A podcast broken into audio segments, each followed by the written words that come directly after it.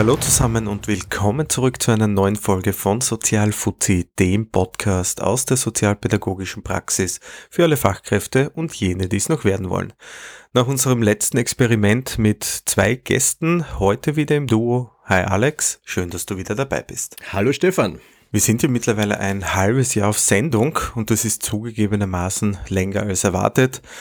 Eigentlich haben wir uns gedacht, äh, dass wir mit unserem Projekt nur eine relativ kleine und spezielle Gruppe erreichen werden und das dort noch Anklang findet. Aber jetzt doch elf Folgen später, heute mit der zwölften Folge, gehen wir einen großen Schritt äh, auf den nächsten Meilenstein zu und das sind die 5000 Streams und über 40 Prozent davon sogar mittlerweile außerhalb von Österreich. Also großes Danke an unsere Hörerinnen und Hörer. Äh, was mir allerdings ein wenig fehlt, zugegebenermaßen, äh, ist konstruktive Kritik. Wir wollen natürlich besser werden, also immer her damit auf Facebook, Instagram, Twitter oder per E-Mail an redaktion.flexible-hilfen.at. Ja, und für die letzte Folge des Jahres haben wir uns hoffentlich etwas ganz Besonderes ausgedacht. Es ist uns nämlich ein Anliegen, heute über dieses äh, doch sehr, sehr stark auch in unseren Kreisen verbreitete Dogma Kinder brauchen Grenzen zu sprechen und vielleicht auch mal kritisch hinzuschauen, was an dem Ganzen eigentlich dran ist. Gute Unterhaltung.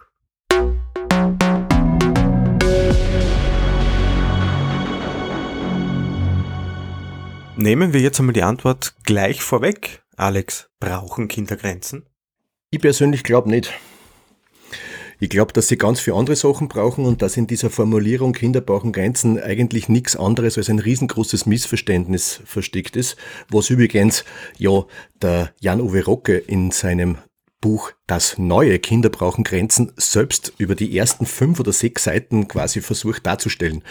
Ähm, diese, dieser geflügelte Spruch kommt ja es wurde ja quasi gepusht durch dieses Buch Kinder brauchen Grenzen.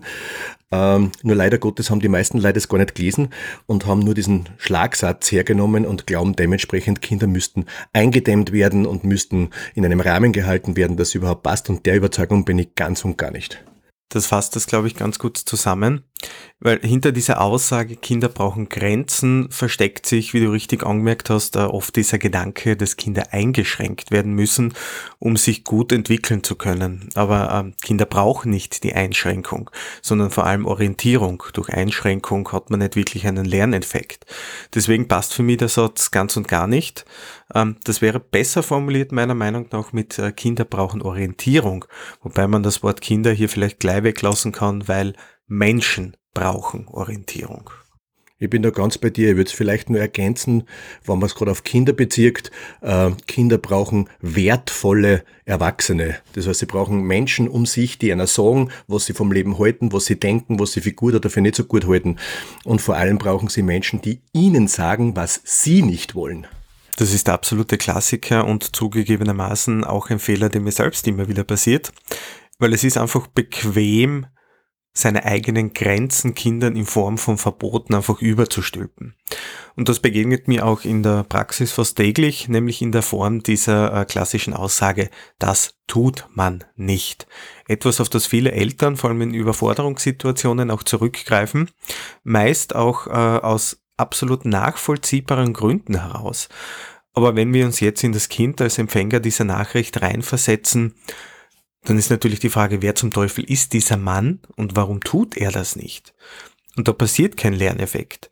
Die wesentlich bessere Lösung ist es, mit Kindern darüber zu sprechen, dabei bei sich zu bleiben und sich zu erklären und verständlich zu machen, was dahinter steckt und jetzt nicht einfach auf Befehle zurückzugreifen.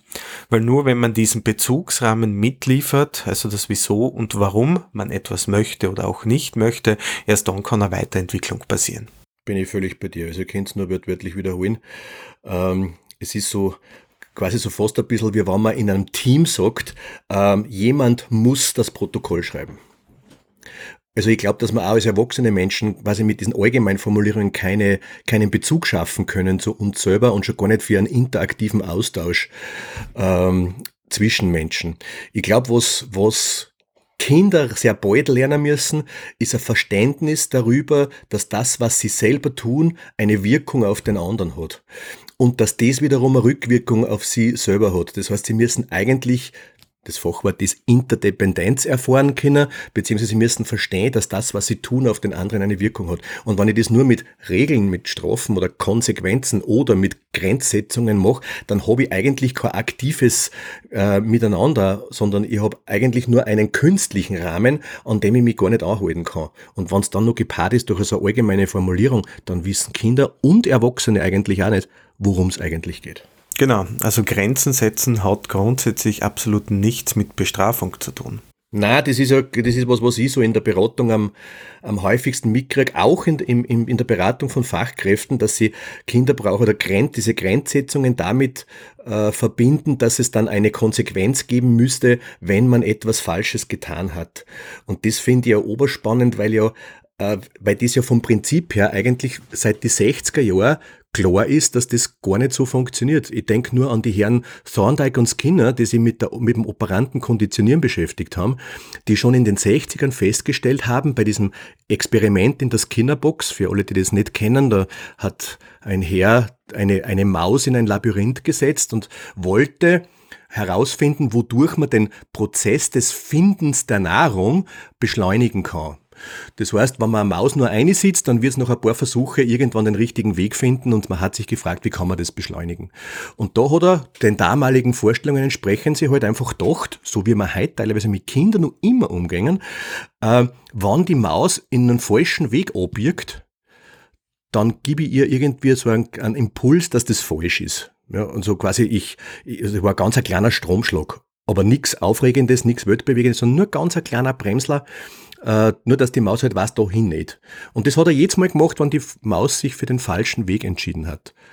Und der Erfolg von diesem, äh, von, dieser, von diesem Versuch war, dass die Maus die Bewegung eingestellt hat. Das heißt, sie hat aufgehört, selbst aktiv nach einer Lösung zu finden und nicht, wie er vorher glaubt hat, wenn ich oft genug sage, was falsch ist und dann quasi auch noch mit einer Konsequenz reagiere, dass dann das Richtige herausgefunden werden würde.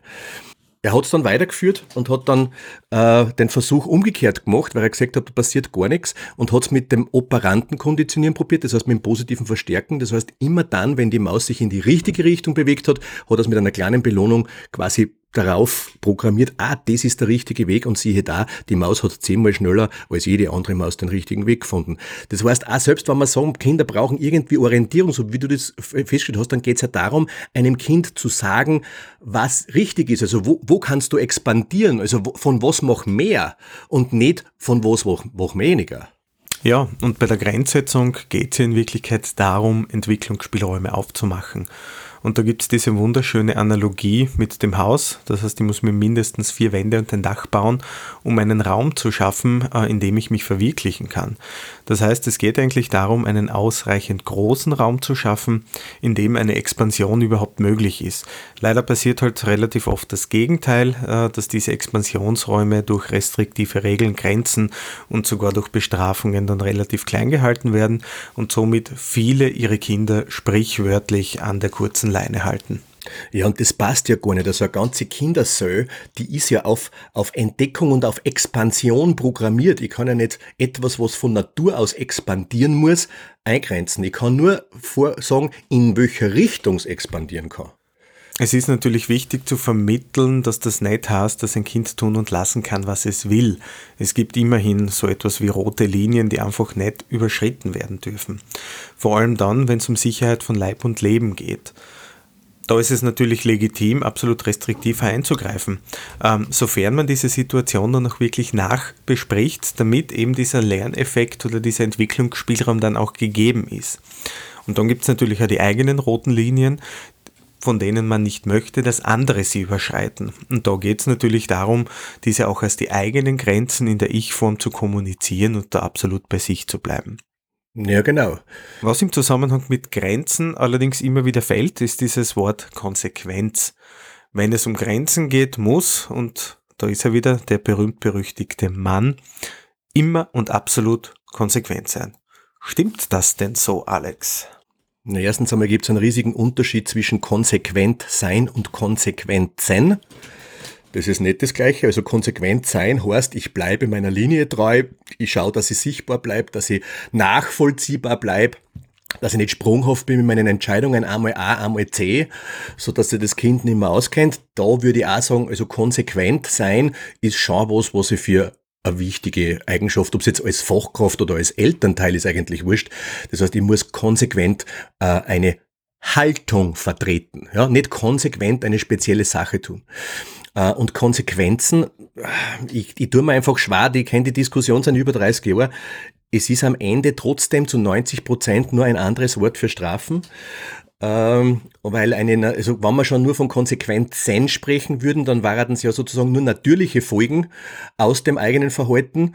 Und die, eine natürliche Folge ist es nicht, wenn ich sage, du warst frech, du darfst nicht fernsehen. Das ist keine natürliche Folge. Also sie, eine Konsequenz war, du haust deine Fensterscheiben ein, es ist kalt.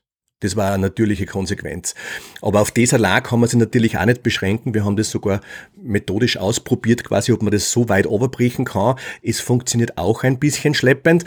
Ähm, aber auf der anderen Seite denke ich mir, darf man, muss man, muss man klar sein, dass konsequent sein im Sinne von einer konstruierten Auswirkung auf mein Verhalten am Ende für den Betroffenen zumeist trotzdem eine Strafe sind. Und bei Strafen ist es eh ganz eindeutig, da weiß man auch seit den 70ern, Strafen lenken die Aufmerksamkeit aufs Fehlverhalten. Das heißt, ich lerne eigentlich nicht, wie es gescheiter war, sondern ich lerne nur, wie ich die Strafe vermeide. Weil wenn Strafen funktionieren, Daten oder Konsequenzen, warum verdammt nochmal ich dann immer noch auf der Autobahn schnell. Ich weiß nicht, wie viel Strafe das ich schon gezahlt habe. Aber ich habe gelernt, wo diese blöden Radarkästen stehen. Das weiß ich ganz genau. Und dort wäre ich langsamer, und danach fahre ich wieder genauso. Also es findet keine Persönlichkeitsreifung statt. Da sind wir bei einem ganz anderen Thema und das ist das, was ich vielleicht zu deiner vorhergehenden Aussage auch dazu ergänzen wollte was Kinder brauchen, ist eine Wertevermittlung. Also nicht nur, also diese rote Linie, von der du gesprochen hast, die würde ich nicht als klar definierbaren Rahmen, also es gibt eine Handlung, eine konkrete, das darf man tun und das darf man nicht tun. Es geht darum, wann ich einen gewissen Wertebereich, einen zwischenmenschlichen Wertebereich verlasse, dass es dann nicht mehr okay ist. Und das muss ich lernen. Ja, richtig. Ähm, diese rote Linie, die ich allerdings angesprochen habe, bezieht sich auf Situationen, in denen Leib und Leben gefährdet ist und wo einfach eine rigorose Grenze Umsetzung im Anlassfall äh, natürlich notwendig ist. Ja, genau, aber da, bei diesem auf die Straße laufen geht es ja dann nicht um Sozialverhalten, sondern da geht es ja dann um, um eine reale Gefährdungssituation im Straßenverkehr. Auch etwas, was mich ganz ehrlich, weiß nicht, wie es dir da geht, aber manchmal schon nervt, wenn man dann sagen, na, aber die Menschen brauchen Grenzen und Regeln, weil im Verkehr ist das auch so. Ja, eh. Beim Straßenverkehr ist es eh so, aber der Straßenverkehr ist ja nicht grundsätzlich ein zwischenmenschlicher Prozess. Ja, verstehe. Ähm, den Straßenverkehr als Begründung für Grenzen heranzuziehen, geht natürlich gar nicht. Das sind Gesetze zum Schutz aller VerkehrsteilnehmerInnen äh, und keine Entwicklungsspielräume. Trotzdem war es mir wichtig, äh, diese roten Linien auch äh, zu erwähnen, weil das beim Thema Grenzen unweigerlich aufkommt, wenn man mit Familien arbeitet. Äh, deswegen war es mir wichtig, das anzusprechen, dass diese Form der Intervention äh, in Gefahrensituationen natürlich absolut legitim ist.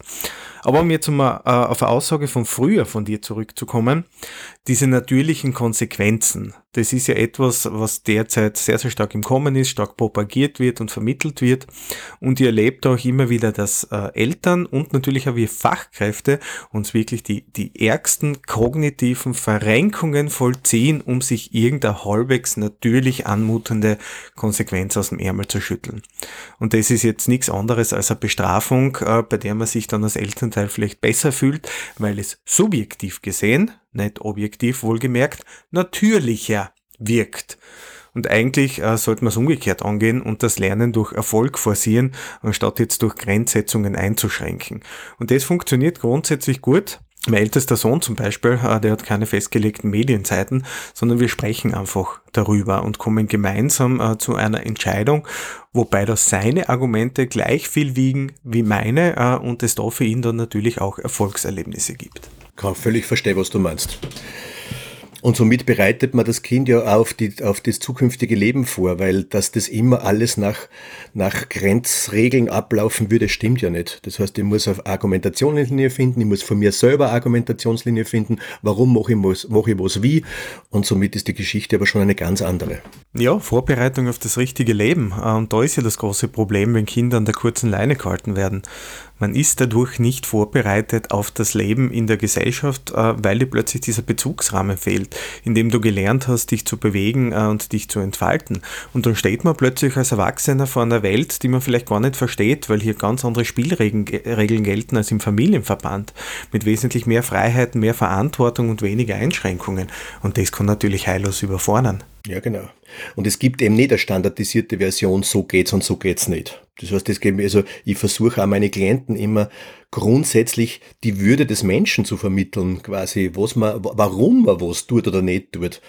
Ja, nicht, es gehört sich nicht und wenn du quasi dazwischen redst, wenn Erwachsene reden, dann wirst du quasi zusammengeschissen, weil du Grenzen brauchst, sondern nein, es geht darum, dass man sozusagen, egal ob es jetzt Erwachsene sind oder nicht, den anderen ausreden lässt.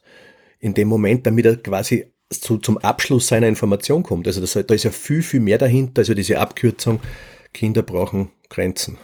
Menschen brauchen Orientierung. Genau, Menschen brauchen Orientierung und zwar brauchen sie ein sichtbares Gegenüber.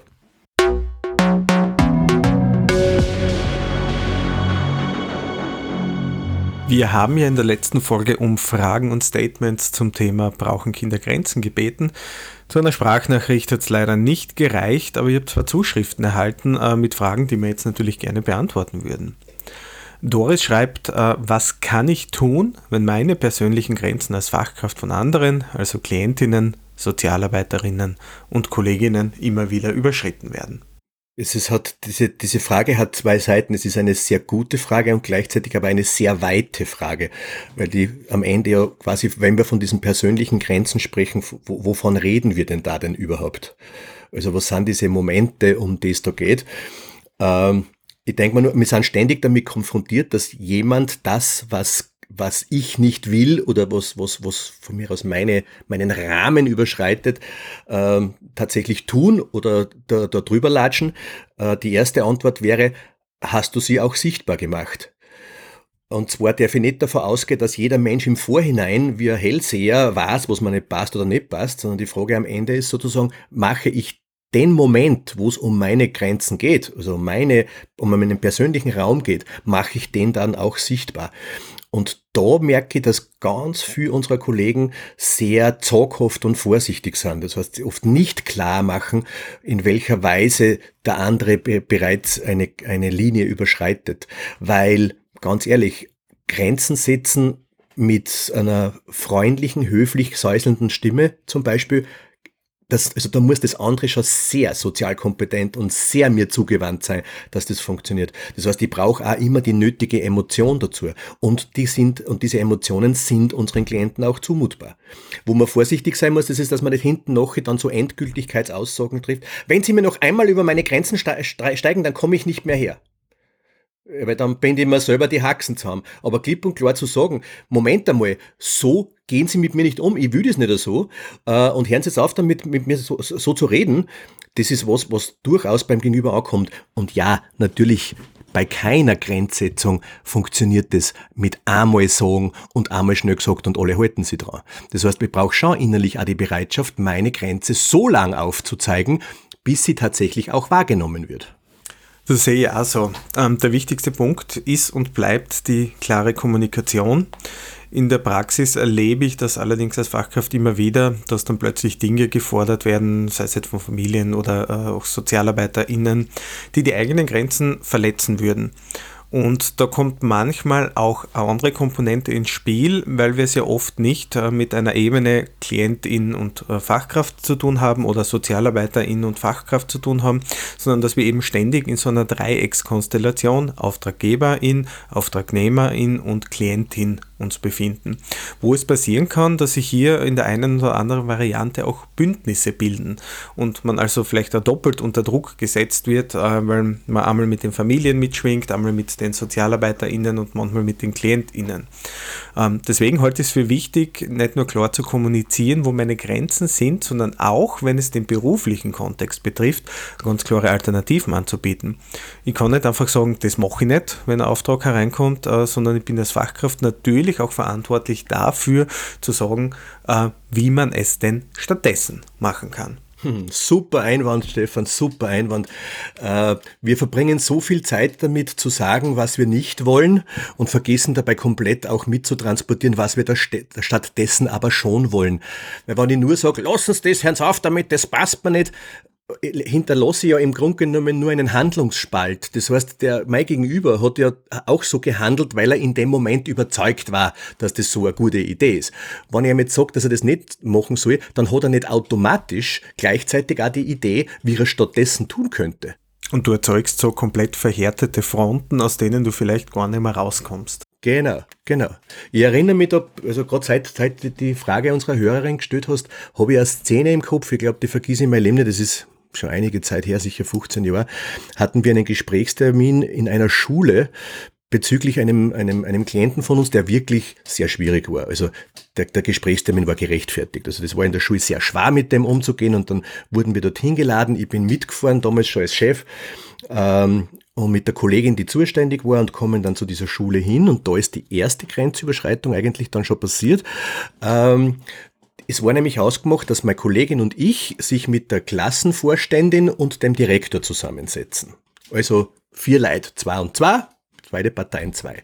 Als wir hingekommen sind, hat uns der Direktor eröffnet, dass er noch vier andere Lehrer auch eingeladen hat zu diesem Gespräch. Das heißt, du warst komplett vor den Kopf gestoßen. Genau, ich, war, ich habe nicht gewusst erst, wer ist das, warum sind die da, ich war komplett überfahren und gestehe ganz ehrlich, ich habe das noch hingenommen, obwohl mir in Wahrheit da schon fast ein wenig der Kron platzt war. Wenn man sagt, Alter, das geht ja nicht. Also wir können nicht in vorher Gesprächsrahmen ausmachen und dann wird der einfach x-beliebig erweitert. Das geht nicht. Ja. Habe aber noch nichts gesagt. Im Nachhinein war ein Fehler. Und dann sitzen wir dort und sprechen über diesen Jugendlichen und, bei, und jedes Mal, wenn wir äh, aus unserer Perspektive ein Argument eingebracht haben, haben zwei Lehrerinnen aus dieser Runde begonnen, sich anzusehen und zu kichern und so kleine Wortfetzen zueinander, nicht zu mir und meiner Kollegin, sondern zueinander, das ist wieder so typisch, das sind die Sozialpädagogen. Das ist ja, das ist eh klar, da soll man wieder genau gar nichts tun. Und die ganze Zeit ist es so dahingegangen, bis dass ich quasi dann das Gespräch gestoppt habe und gesagt habe, bitte, ich will das so nicht diese Art der Behandlung ist für mich derartig entwürdigend, dass ich gerade am Überlegen bin, ob ich gehen soll und das möchte ich eigentlich nicht, weil ich eigentlich da bleiben will. Also ich bitte darum, dass wir, wann wir was zum Sagen haben, die Gespräche direkt aneinander richten und nicht in einem Zweiergespräch zueinander nur dazu mit einem wertenden, auf- oder abwertenden, weiß ja gar nicht, Lachen betonen.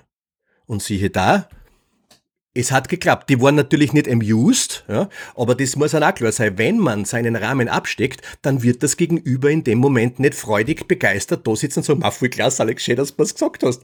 Sondern der wird auch betroffen sein in dem Moment. Also ich, ich muss auch das aushalten und das denke ich mir auch oft bei Kollegen. Sie, sie wollen dann auf der einen Seite Klarheit, wie sie behandelt werden wollen, wollen aber auf keinen Fall die Verstörung am anderen sehen. Und das geht aber das eine oder dem anderen nicht. Oder wie siehst du das? Es ist ja wirklich spannend, dass gerade in einem Bereich, der so viel mit Widerständen zu tun hat, eigentlich das Harmoniebedürfnis äh, der Kolleginnen und Kollegen einfach so dermaßen hoch ist. Also ja, das erlebe ich auch in der Praxis, dass wir uns als Fachkräfte oft viel zu viel gefallen lassen und lieber etwas nicht ansprechen, um nicht zusätzlich einen Konflikt irgendwie aufzumachen. Aber gerade wenn es um die eigenen Grenzen geht, äh, finde ich, dass das immens wichtig ist. Und da braucht es ein hohes Maß an Selbstregulierungsfähigkeit, damit man selbst nicht auf die gleiche Ebene rutscht äh, und beleidigend wird, weil das ist der Sache natürlich auch nicht zuträglich. Und ein hohes Maß an Selbstbewusstsein, das überhaupt zu thematisieren das, was mir in solchen Situationen äh, immer wieder geholfen hat, ist mir immer wieder vor Augen zu führen, warum bin ich jetzt überhaupt in diesem Gespräch? Und ich bin da wegen einer Klientin oder einem Klienten, als deren Fürsprecher sozusagen. Und das hilft mir zumindest dabei, solche Dinge dann auch klar anzusprechen, damit am Ende ein positiver Gesprächsverlauf und damit ein positives Ver äh, Ergebnis natürlich herauskommt. Ja, und vor allem, ich gehe nicht, ich gehe ja eh nicht davon aus, dass diese, in meinem Beispiel, die zwei Lehrkräfte, das mit einer böse, bösen Absicht gemacht haben. Ich glaube, sie waren einfach auch nur sehr verunsichert, aber sie haben einfach wissen müssen, worum es geht. Und ich bin mir schon so viel selbst wert, dass ich, egal wo ich eingehe, für mich auch mit einem, mit einem, mit einem guten und sicheren Gefühl wieder ausgehe. Und für diese Sicherheit sorge ich schon selbst. Ja, kommen wir zur zweiten Frage. Ähm, die Katharina schreibt, sie hat immer wieder mit Familien zu tun, die Grenzverletzungen immer mit Bestrafungen ahnden. Was haltet ihr davon? Also ich glaube, wir haben einen Teil eh schon vorher beantwortet, dass eben konsequent sein und Konsequenzen setzen grundsätzlich nicht das gleiche sind und wir von letzterem eigentlich relativ wenig halten, weil es eben diese Entwicklungsspielräume zumacht. Und in solchen Situationen kann man als Fachkraft äh, sich eigentlich eh nur mit den Eltern zusammensetzen und mit ihnen diese Unterschiede zwischen konsequent sein und Konsequenzen überhaupt einmal erarbeiten, die ähm, zu erarbeiten, dass Kinder einen Entwicklungsspielraum brauchen, zu erarbeiten, dass Kinder ein Lernen am Modell brauchen, eine Wertevermittlung brauchen, ihnen sozusagen andere Lösungen auch anzubieten auf Bestrafungen oder eben auch Konsequenzen unter Anführungszeichen ähm, greift man dann zurück, egal ob jetzt als Elternteil oder als Fachkraft, wenn man sonst einfach keine anderen Handlungsmöglichkeiten mehr sieht. Frag mich immer nur, quasi Familien oder, oder Eltern oder Kollegen von uns, die mit Konsequenzen reagieren. Ich, ich denke mir da halt immer nur, sie sind in einem Prozess gelandet, wo sie einen Grundsatz von Erziehung und Förderung vergessen. Erziehung und Förderung von Menschen, egal wie alt sie sind, ist immer ein Prozess. Das heißt, ich werde, es muss mir immer klar sein, dass ich gewisse Sachen immer wieder sage, nur einmal sage, wieder ausstreit, noch einmal betone, wieder auf den Punkt bringe, mich vielleicht einmal revidiere, auf die andere Weise probiere. Äh, und wenn ich zu, dem, zu der Methode Konsequenzen greife, dann bin ich in Wahrheit am Ende meiner Fahnenstange, meiner Geduld oder sonst irgendwas angelangt und versuche die Situation durch eine effiziente Handlung endgültig zu klären und zu regeln. Und endgültig lösen gibt's nicht. Und endgültig lösen, genau das gibt es aber nicht, weil Menschen soziodynamisch sind. Das heißt, sie werden immer wieder in irgendeiner Weise auf, eine, auf, auf einen Fehler machen oder irgendwas nicht mitbedenken oder doch das Ego über das Altro stöhnen oder sonst irgendwas machen. Ähm, Drum glaube ich, dass Familien oder Eltern, die mit Konsequenzen ahnden, einfach vor allem nur schnell sein wollen und mit einer effizienten Handlung das Ganze wirklich in die andere Richtung tragen wollen. Und da investiere ich schon sehr viel Zeit, auch als Begleiter ihnen klarzumachen, wenn Sie wollen, dass sich ein Kind gut entwickelt, dann braucht man dafür ein Dorf. Und zwar nicht deswegen, weil es unbedingt so viel Leid braucht, sondern weil man am Kind etwas eine Million Mal sagen muss, ja, bis dass das Kind in allen Möglichkeiten und Obwandlungen verstanden hat, wie das wirklich funktioniert. Dann nutze ich jetzt die Situation und äh, stelle eine Frage an dich, Alex, und bin schon gespannt, wie du mir beantwortest. Das ist eine Situation aus äh, meinem Leben, die aber immer wieder in der Praxis bei uns auch vorkommt. Ähm, mein Großer hat derzeit riesengroße Probleme. In der Früh steht auf mit dem falschen Fuß, mit äh, einem langen Gesicht und setzt dich hin und sagt, ich gehe nicht in den Kindergarten. Lieber Alex, was tun? Ist er schon im Pflichtkindergarten, ja? Natürlich. Ach so, sonst hättest du mir die Frage wahrscheinlich gar nicht gestellt. Ja? weil der erste Punkt ist, wenn ich es irgendwie machen kann, dann gebe ich dem Kind nur Raum, weil ich kenne ganz wenig Maturanten, die immer nur dauernd bei der Mama daheim sitzen, ja? also so die gar nicht mehr ausgegangen sind, weil sie das nicht mehr wollten.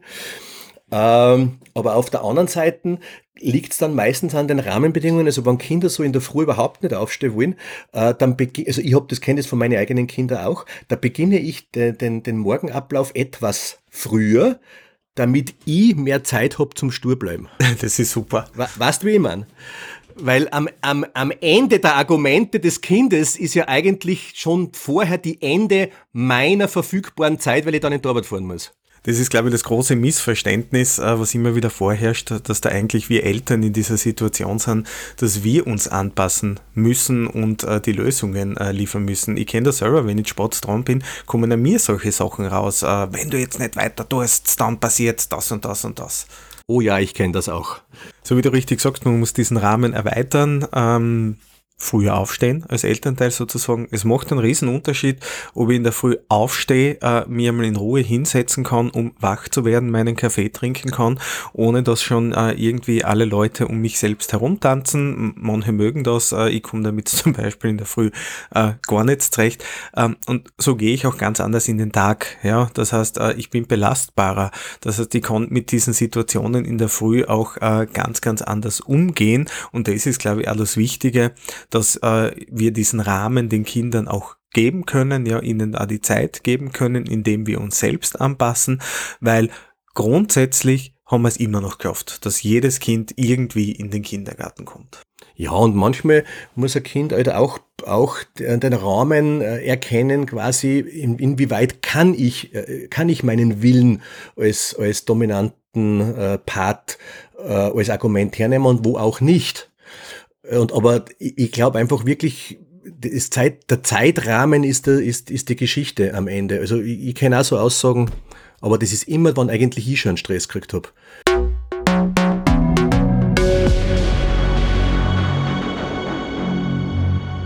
Du Alex, äh, wenn wir vom Thema Grenzen sprechen, müssen wir eigentlich unweigerlich auch äh, vom Thema Grenzenlosigkeit sprechen.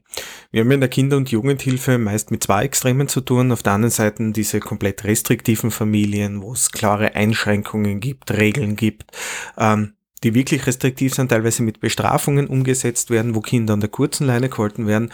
Ähm, aber auf der anderen Seite auch mit Familien, wo dieses andere Extrem vorherrscht, nämlich äh, diese komplette Grenzenlosigkeit, so ohne Wertevermittlung, ohne Orientierung, wo jeder wirklich tut, äh, was am gerade in den Sinn kommt. Und das sehe ich als mindestens genauso bedenklich an, wie eben äh, das andere Extrem.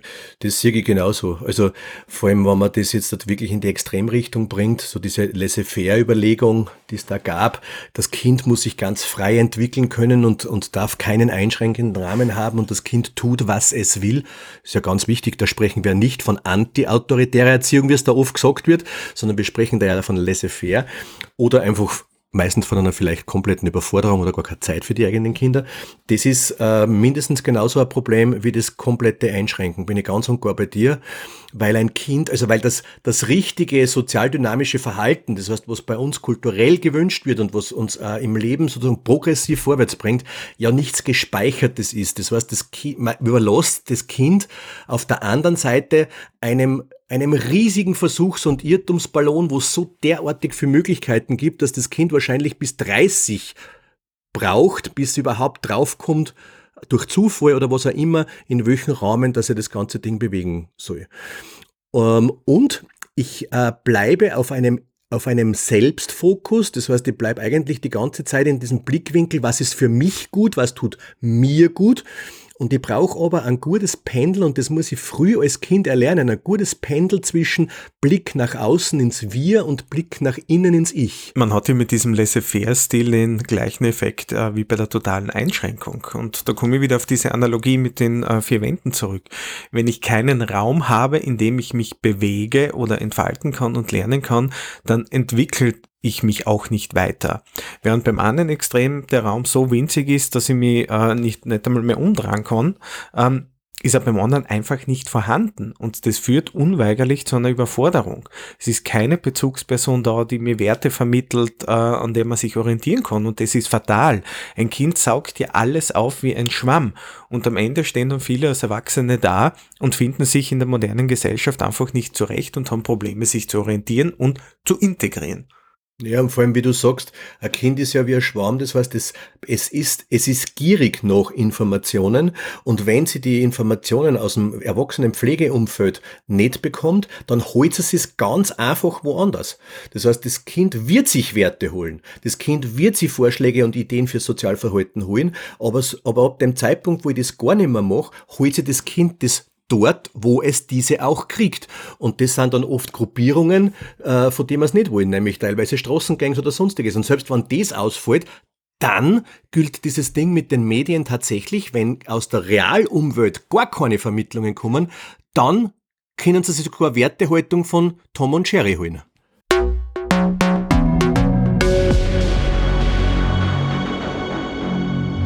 Du Alex, und jetzt zum Abschluss versuchen wir einfach ganz, ganz einfache Leitsätze zum Thema Regeln und Grenzen zu definieren für Eltern, Fachkräfte und alle, die es interessiert bringen wir ganz sicher zu schmeißen. Wichtigste Grundlage beim Grenzen setzen ist, Grenzen setzt man für sich und nicht für andere. Dementsprechend sagt man, was man selbst nicht will, nicht das, was der andere nicht tun soll. Grenzen setzen braucht Zeit. Rom ist nicht an einem Tag gebaut worden, eine Grenze ist nicht an einem Tag eingezogen worden und damit Grenzen wirksam werden und verstanden werden, braucht es teilweise millionenfache Wiederholung. Eine weitere Regel ist, wenn mir Grenzüberschreitungen immer wieder an der gleichen Stelle passieren von verschiedenen Menschen, dann liegt es nicht an denen. Ich bin als Erwachsener ein Vorbild und muss mich genauso wie die Kinder an die abgemachten Regeln und Grenzen halten. Genau. Und was ich auch noch für, Voraussetzung halt, wenn man einem Menschen auch sagt, was man nicht haben will, dann ist man auch in der Verpflichtung zu sagen, was man stattdessen schon haben will. Sonst ist nur ein halber der Weg gewesen. Absolut. Äh, Kinder lernen nicht durch Einschränkung, sondern Kinder lernen auch dadurch, dass man ihnen Verantwortung übergibt. Genau, weil nur, man kann nur das verändern, wofür man auch verantwortlich ist. Kinder brauchen Lob, aber auf der anderen Seite auch ehrliche Rückmeldungen, wenn sie an Blödsinn gebaut haben. Ich würde auch noch sagen, äh, zeigen Sie Ihre Grenzen frühzeitig auf, weil grundsätzlich machen wir das viel zu spät äh, und meistens dann noch gepaart mit irgendeiner Endgültigkeit. Und da kann sehr schnell, vor allem wenn es um Kinder geht, dabei dann um Ablehnung gehen. Und Ablehnung ist etwas, was Kinderseelen sehr schmerzt und sehr stark schädigt. Und mit Ablehnung ist nicht Kritik gemeint, aber frühzeitiges Grenzen setzen, also eigentlich, wenn es mir nur relativ wurscht ist, schon etwas sagen, nicht erst dann, wenn vier Kinder vor dem Fernseher umeinander rennen und ich nichts mehr her und nichts mehr sehe, dann schreien, sag einmal, seid ihr alle deppert, habt ihr komplett auf mich vergessen. Genau. Und Kinder lernen auch dadurch, dass man ihnen Sachen einfach zutraut und ihnen den Entwicklungsspielraum gibt, wo sie sich ausprobieren können. Genau. Und man kann sie auch durchaus einmal in den Selbstversuch äh, schicken und einmal sagen, was glaubst denn du, was jetzt gerade schlau war in der Situation? Also die Kinder partizipativ einbinden. Genau, und wirklich mit den Kindern äh, gewisse Dinge oder vor allem Regeln und Grenzen auch offen besprechen und ihnen auch zutrauen, dass sie das Ganze auch schon verstehen können äh, und man auf einer anderen Ebene mit ihnen reden kann, als immer auf dieser Eltern-Kind-Ebene. Genau, und ich glaube, was auch voll wichtig ist, das erlebe ich im Alltag dauernd, Grenzen setzt man nicht, indem man Fragen stellt. Es ist keine Grenzsetzung zu einem Gegenüber zu sagen, sagen Sie mal, können Sie sich nicht vorstellen, wie es mir da jetzt geht, wenn Sie sich so aufführen? Das ist eine Frage, aber keine Grenzsetzung.